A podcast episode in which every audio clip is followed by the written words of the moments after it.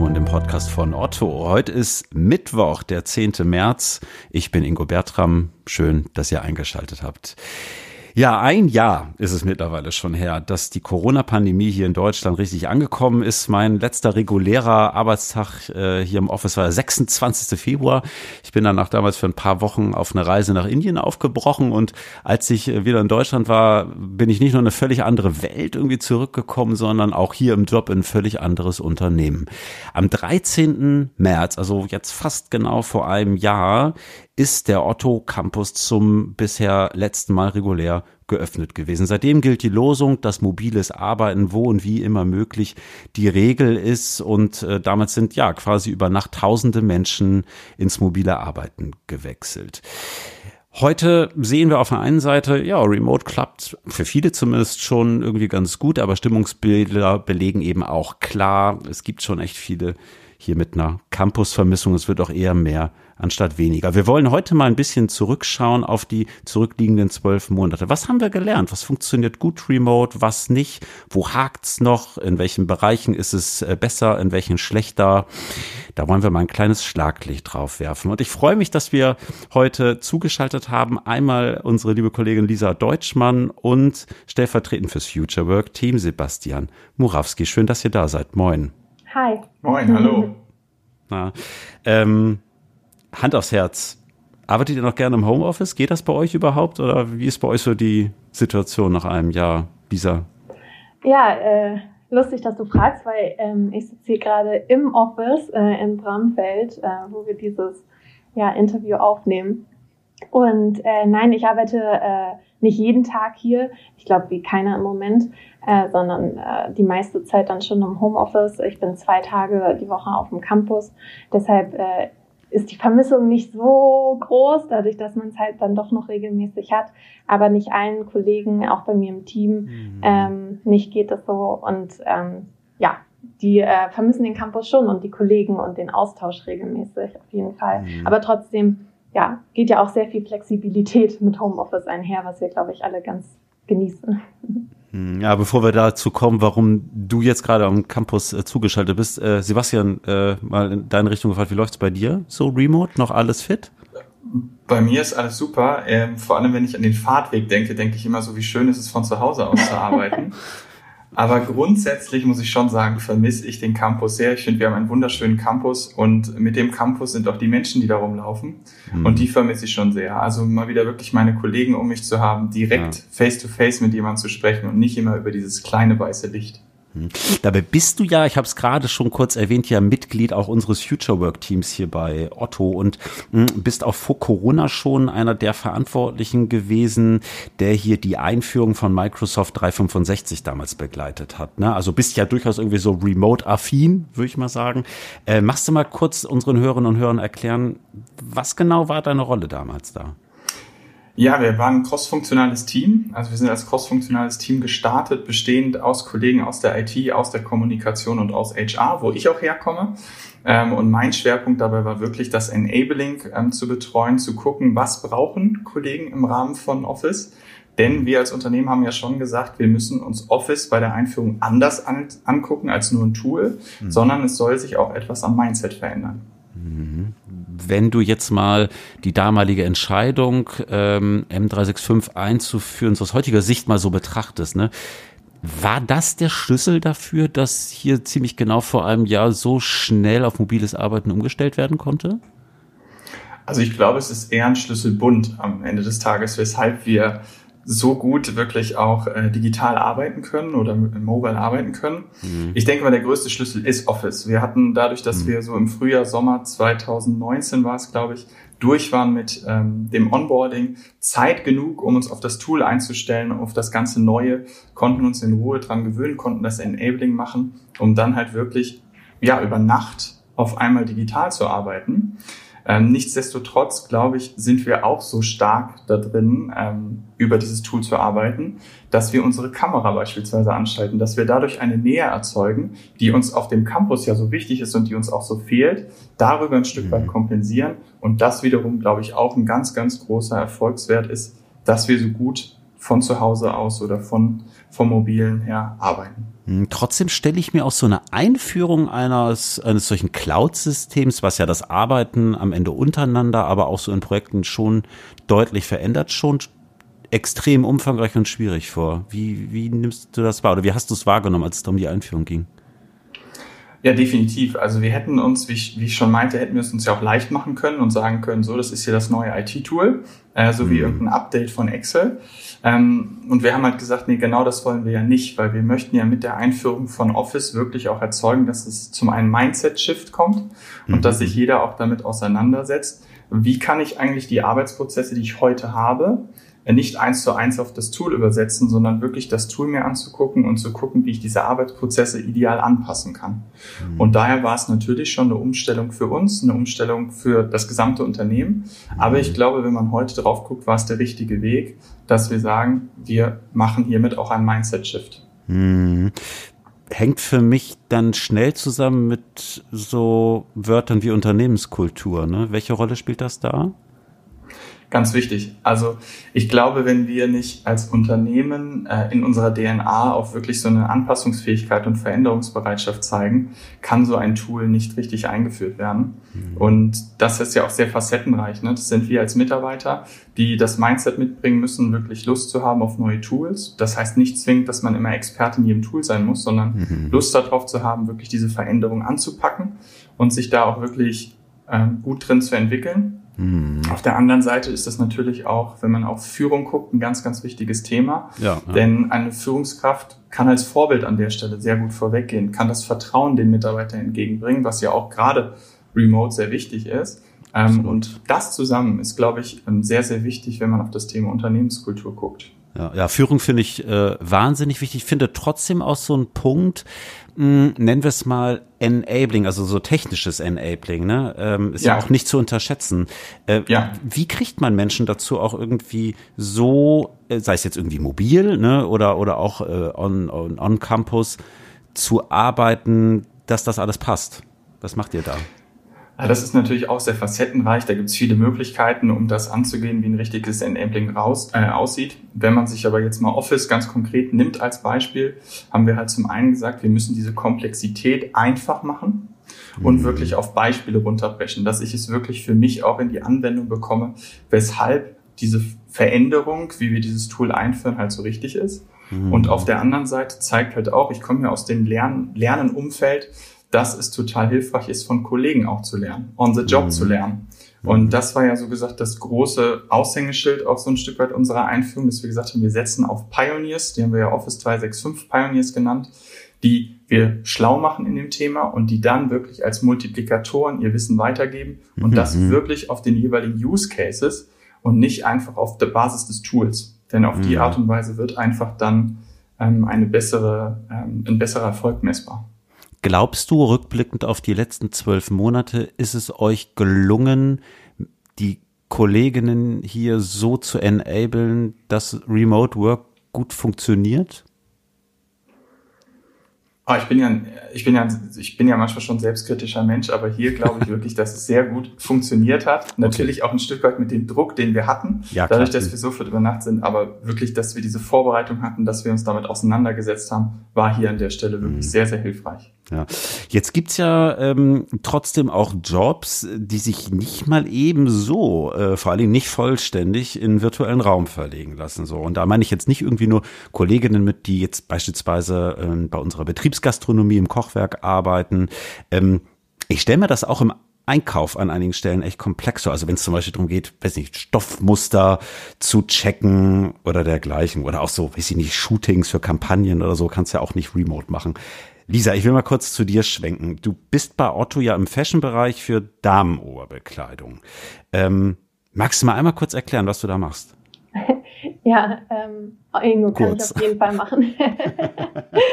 ähm, genau, also ich verallgemeine das mal so ein bisschen. Also meine Kolleginnen ähm, und ich in der Category sind insgesamt für den äh, kompletten Einkaufsprozess verantwortlich, sowohl strategisch als auch operativ. Und um das Ganze vielleicht so ein bisschen anschaulicher darzustellen, kann man sich das so vorstellen, ähm, wir beginnen damit, ein Produkt auszusuchen bei unseren Lieferanten oder Äh, bei unseren Eigenmarken machen wir das ja in-house ähm, und am Ende tun oder während des Prozesses tun wir alles dafür, dass am Ende das Produkt in unserem Online-Shop zu sehen ist, sodass der Kunde das verkau äh, einkaufen kann. mhm. Genau. Und ähm, innerhalb dieses Prozesses äh, führen wir Konditionsverhandlungen und kümmern uns um Produktdaten oder Bilddaten. Ähm, ja, haben auch so ein bisschen Mitsprache bei äh, der On- und Offline-Vermarktung und äh, analysieren auf dem Weg dahin alle möglichen Zahlen und werten die aus. Ähm, Genau, und damit das alles so möglich ist, also diese ganzen verschiedenen Prozesse irgendwie zu vereinen, weil das doch ganz schön viel ist, arbeiten wir mit diversen Schnittstellen im Haus zusammen. Und ähm, am Ende muss man sagen, ist halt die Kommunikation wirklich essentiell. Und äh, da kommen wir ja gleich auch, glaube ich, nochmal drüber äh, drum zu sprechen. Ähm, ja, dass wir uns einmal untereinander austauschen, aber halt auch mit unseren Lieferanten, weil am Ende ist halt das Ergebnis eine Teamleistung und das hinzukriegen ist äh, ja sehr herausfordernd, gerade im letzten Jahr äh, gewesen. Und da mussten wir uns äh, richtig aufstellen. Genau, und ich betreue persönlich äh, neben zwei Fremdmarken auch noch eine Eigenmarke. Genau, das ist immer ein bisschen unterschiedlich, wer was betreut. Okay. Jetzt bist du ja eine der wenigen Kolleginnen aktuell, die auf dem Campus arbeiten. Also ich schlussfolge ja. schon mal so ein bisschen daraus. Ihr habt wahrscheinlich Aufgaben, die sich gar nicht alle offline erledigen lassen. Ne? Genau. Ähm, was sind das so für Aufgaben? Magst du da mal so einen Einblick geben, klein? Ähm, ja, genau. Also ähm, wir können natürlich das Gros unserer Aufgaben von zu Hause erledigen, aber wir haben so ein paar äh, Dinge, wie zum Beispiel, was du eben auch schon angesprochen hattest, ne, das Beurteilen ähm, von Stoffmustern, was wir nicht alleine machen. Da ist jetzt wieder diese Schnittstellen-Thematik, dass wir mit dem Qualitätsmanagement zusammen, mhm. insbesondere bei der Eigenmarke ganz viel, dass wir gucken, äh, sind Passformen, also passt das, was da entwickelt wurde ähm, mhm. und kann man das später so an den Kunden verkaufen und das muss man tatsächlich sehen und kann das nicht eben über den Bildschirm machen. Auf der anderen Seite ähm, und das vergisst man manchmal, muss das äh, Produkt ja am Ende auch für den Kunden sichtbar werden. Und damit das passieren kann, mhm. brauchen wir ein Foto und auch diese Fotoshootings müssen organisiert äh, und geplant werden. Und dazu müssen wir halt auch dieses ganze Musterhandling äh, machen. Und das funktioniert halt nur aus dem Office raus. Es sei denn, du hast eine große Wohnung in Hamburg mit vielen Quadratmetern, wo du dir ein kleines äh, Homeoffice-Lager einrichten kannst. Äh, dann könnte man sich die Muster auch nach Hause schicken. Ja. Okay, ja, aber ja. ich sehe schon, das ist schon tatsächlich schwierig. Ne? Sag mal, wenn du mal so ein bisschen zurückblickst auf die letzten zwölf Monate oder vielleicht sogar auch mal äh, mal zurückblickst, heute so vor einem Jahr, vielleicht bummelig, ne? Wie war da die Stimmung, als es bei euch im Team, wo ihr eben auch wisst, so, äh, alles kann ich jetzt vielleicht eben doch nicht aus dem mobilen Office heraus machen, jetzt müssen alle nach Hause. Wie war das? Also, äh, wenn ich das so Revue passieren lasse, ich glaube, das Ganze war mit äh, einer relativ großen Aufregung am Anfang verbunden. Ähm, jetzt gar nicht negativ gemeint, sondern man hat sich natürlich erstmal gefragt, okay, wie organisiere ich mich im Team? Ähm, die ganzen Absprachen, die ich eben schon erwähnt hatte, ähm, wie läuft das alles ab? Ich glaube, ein großer Vorteil war, ähm, das, was Sebastian eben meinte, dass wir schon weit vor Corona eben Office 365 eingeführt haben und uns alle schon so ein bisschen damit auskannten, wie man sowas ähm, machen kann. Es war nicht komplett mhm. fremd. Man hatte ja auch immer die Möglichkeiten, schon mal punktuell im Homeoffice irgendwie zu arbeiten. Ähm, aber natürlich die Frage nach der Organisation einmal im Team, wie, wie gestaltet man das? Wie ge, wer mhm. geht auch ähm, nochmal auf den Campus, um halt hier die Offline-Tätigkeiten ähm, zu erledigen, aber auch diese Kommunikation und das vergisst man vielleicht oft mit den Lieferanten. Ne? Also mhm. ähm, auch das war irgendwie ähm, schwierig. Wir haben teilweise ähm, Lieferanten gehabt, gerade in, in der ersten Corona-Phase in Spanien, in Italien, in der Türkei, ähm, die waren dann plötzlich alle nicht mehr erreichbar, weil die, weil Corona da ganz weit, also weitreichendere Folgen noch hatte als hier in Deutschland. Und bei unserer Eigenmarke natürlich, die wir in Asien produzieren, China als großes Beispiel, äh, wo mhm. alles mhm. angefangen hat. Ähm, auch da, äh, die waren plötzlich auch weg, sage ich, sage ich mal jetzt ein bisschen übertrieben. Äh, und da halt die Kommunikationsfluss irgendwie wiederherzustellen, war nicht ganz easy. Aber, ähm, und das muss man auch sagen, es war natürlich ähm, super organisiert. Ne? Also einmal bei uns im Bereich von unserer Sekretärin erinnere ich mich äh, oder auch von unseren Führungskräften, die hatten alle einen Plan und man hat sich nicht alleine mhm. äh, gelassen gefühlt in der Situation. Und ich glaube, das hat einem sehr viel Sicherheit gegeben und dass es nachher auch so gut funktioniert hat irgendwie, ne? Also mhm. intern mhm. vor allen Dingen. Hm. Ja. Gibt es denn äh, so konkrete Prozesse oder Aufgaben vielleicht, die ihr jetzt gezwungenermaßen wegen dieser Remote-Situation bei euch neu denken musstet und die sich jetzt vielleicht heute, zwölf Monate später, als viel besser und produktiver erwiesen haben? Habt ihr sowas oder eher nicht? Ähm, ich glaube, das ist schwer zu sagen. Ähm, so und so. Mhm. Klar, also einige Sachen sind auch deutlich schwerer geworden. Ne? Also insbesondere, wenn ich mir überlege, die Kommunikation nach extern. Also wir waren ja oder sind bei Otto in unserer Welt ja sehr gut aufgestellt gewesen. Aber es war nicht bei jedem Lieferanten so. Viele ähm, hatten nicht einfach mal Office 365 und wir konnten da irgendwie äh, die Kommunikation so weiterführen und gerade mhm. in Bezug auf ähm, unsere Orderphasen. Ähm, bei uns ist, ist der Ablauf so, ähm, normalerweise gehen wir ähm, zu Beginn der Orderphasen auf Messen und suchen da Produkte aus, gehen in Showroom zum Lieferanten, fassen das an, sehen uns das an. Ähm, und ja, so ist einfach der Ablauf bei denen. Und dann war von mhm. jetzt auf gleich alles anders und die konnten gar nicht so richtig, ähm, ja, waren nicht vorbereitet auf die Situation und wir mussten uns erstmal umstellen. Ähm, und das hatte mit sehr langen Wartezeiten auch, äh, also zu tun. Das hat äh, sich alles nach hinten verschoben damals. Ähm, ja, weil die sich neu aufstellen mussten und mhm. äh, ja, das hat es eher schwieriger gemacht, aber produktiver und positiver ist jetzt vielleicht äh, so ein bisschen zu erwähnen, dass diese Meetingkultur ein bisschen abgenommen hat. Ich glaube, mhm. gerade auf dem Campus ähm, hatte man das öfter, dass, dass man sehr viele Meetings hatte, äh, die jetzt einfach durch dieses remote Arbeiten äh, weniger geworden sind. Ähm, mhm. posit also das ist positiv, teilweise auch negativ, ne? ähm, kommt immer drauf an wie man das betrachtet, weil Austausch meiner Ansicht nach auch sehr wichtig ist. Ähm, aber ja, äh, intern Prozesse verschlankt, ähm, kann ich jetzt gar nicht so, so sagen. Sebastian, das geht ja so ein bisschen nochmal in deine Richtung. Ne? Äh, welche Grenzen hat mobiles Arbeiten vielleicht auch bei aller Begeisterung für Remote Work und Cloud-Technologie? Ja, auf jeden Fall die Grenze, dass ich nicht direkt mit meinem Kollegen im Austausch sein kann. Mhm. Genau das, was uns ja auch als Unternehmen so auszeichnet, dass, dass wir ähm, gerne die Kollegen um uns haben und das ist definitiv eine Grenze. Wie ich auch schon meinte, es ersetzt nicht, dass wir jetzt hier die Kamera anhaben, sondern mhm. ich muss die Person sehen ähm, und direkt mit ihr in Austausch gehen und daher gibt es definitiv Grenzen. Mhm. Wie geht's weiter für euch? Was wünscht ihr euch für die nächsten Monate? Sebastian, auch mal wieder am Campus arbeiten wie Lisa? Unbedingt. Unbedingt. Also ich, ich freue mich total ähm, auch auf diese, diese Möglichkeit zu gucken, wo ist eigentlich mein richtiger Arbeitsort und an welchen mhm. Tagen bin ich eigentlich wo. Ähm, und deswegen freue ich mich unbedingt wieder, das auf dem Campus entscheiden zu dürfen. Mhm. Und du, Lisa, häufiger mal wieder zu Hause arbeiten?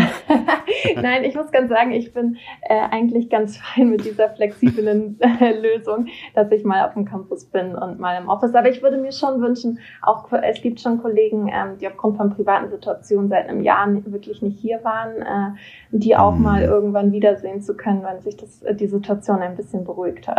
Ja, toi, toi, toi. Ich hoffe dann mal, wenn wir uns vielleicht in zwölf Monaten widersprechen, dass wir das dann vielleicht auch vor Ort wieder machen können bei vielleicht einem schönen Franzbrötchen von unserem Kochwerk, würde ich mich sehr freuen. Lisa, Sebastian, ja. schön, dass ihr da gewesen seid. Vielen lieben Dank. Gerne, danke, danke dir. Das war der O-Ton für diese Woche, liebe Hörerinnen und Hörer. Wir freuen uns wie immer auf Post von euch. Schreibt mir gern per LinkedIn eine kurze Message oder eine E-Mail ingo.bertram.otto.de. Nächsten Mittwoch gibt's den nächsten O-Ton. Ich bin da im Urlaub, deshalb werde ich das erste Mal vertreten. Ihr dürft überrascht sein, wer da hier einsprechen wird. Das wird bestimmt super. Ich verabschiede mich. Ich sage Tschüss, habt eine gute Woche. Schön, dass ihr dabei gewesen seid. Am Mikrofon war Ingo Bertram. Ciao, Tschüss aus Hamburg.